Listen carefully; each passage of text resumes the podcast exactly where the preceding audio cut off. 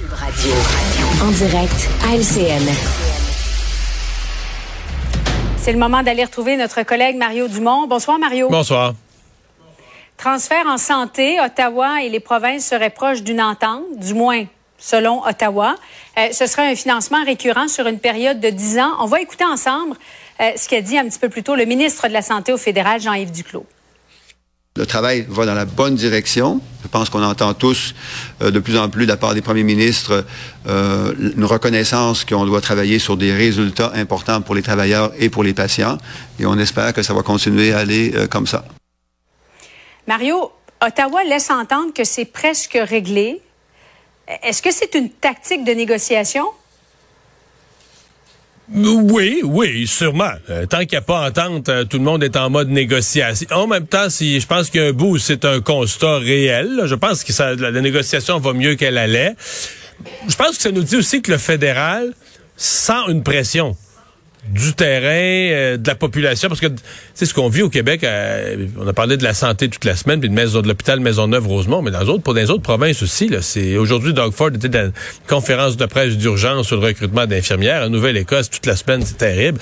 Ça, ça, va mal en santé. Donc le gouvernement fédéral veut aussi veut aussi avoir l'air de celui qui, qui veut que ça marche, là, se positionne comme ça. Euh, mm-hmm. Donc il reste des discussions à y avoir, mais on parle quand même là, on parle d'une entente de, de, de, de plusieurs plusieurs milliards.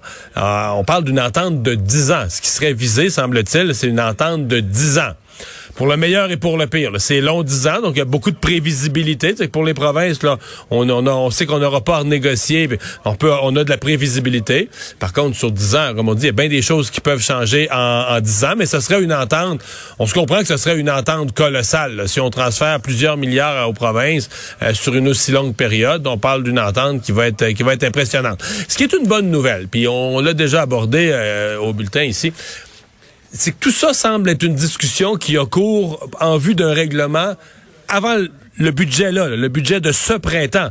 Donc pour avoir les premières sommes euh, dès l'année prochaine et ça, je pense que c'est un point important pour la population parce que tu vois, il y a des discussions sur 10 ans, mais est-ce que la première année c'est 2024 ou 2025 alors que les problèmes sont là, urgents, euh, criants là, devant nous?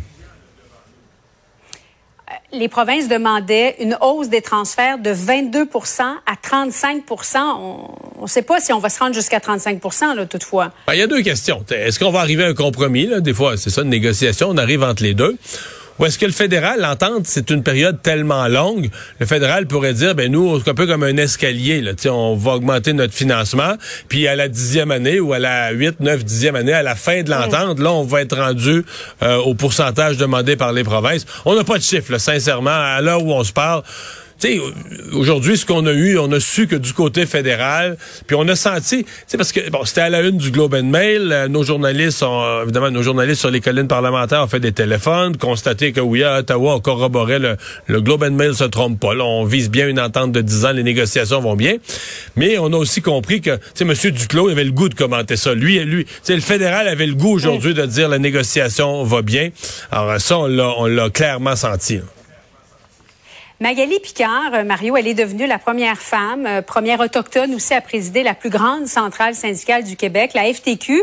Tu l'as reçue à ton émission aujourd'hui. On va écouter un extrait de l'entrevue.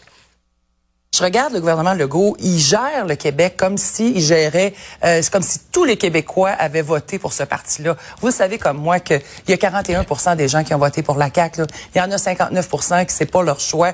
Puis aujourd'hui, on les entend pas, on les voit pas. Mario, comment as-tu trouvé le ton? Ben, c'est qu'on n'est plus habitué. Euh, à une époque, c'était ça la FTQ. Parce que quand on parle à Mme Picard d'affrontement, elle répond oui, certainement. je m'en vais en affrontement avec le gouvernement. donc elle a, euh, d'abord, c'est une excellente communicatrice. Elle dégage vraiment quelque chose de beaucoup d'énergie, d'empathie, d'intérêt pour les gens, euh, vive d'esprit. Donc elle a, ça va, ça va être une chef syndicale, à mon avis, de fort calibre. Mais on n'est plus habitué là. l'affrontement avec les gouvernements, oui, certainement, il va y avoir de l'affrontement, puis ça va brasser, puis le gouvernement est arrogant. Euh, ce que, j'ai de la misère à mesurer, est-ce que la population est, prête à ça? Est-ce que ce type de syndicalisme, si on était plus habitué ces dernières années qu'on veut éviter, on veut éviter l'affrontement, mais on va tenir à nos principes si jamais l'affrontement arrive.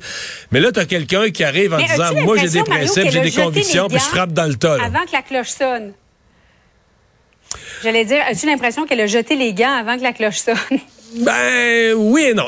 Elle annonce, elle annonce un nouveau type de syndicalisme très vocal et très militant auquel on a été moins habitué ces dernières années. Ça, on peut certainement dire ça. Mario, merci beaucoup. Bonne soirée à toi. Au revoir. Au revoir. Ah voilà, c'est ce qui met un terme à l'émission et à la semaine. Été une semaine chargée en émotions et en actualité. Euh, merci d'avoir été euh, des nôtres. Euh, merci Alex, merci Tristan, merci à toute l'équipe. On va se retrouver à 15h30 lundi comme d'habitude. Bon week-end.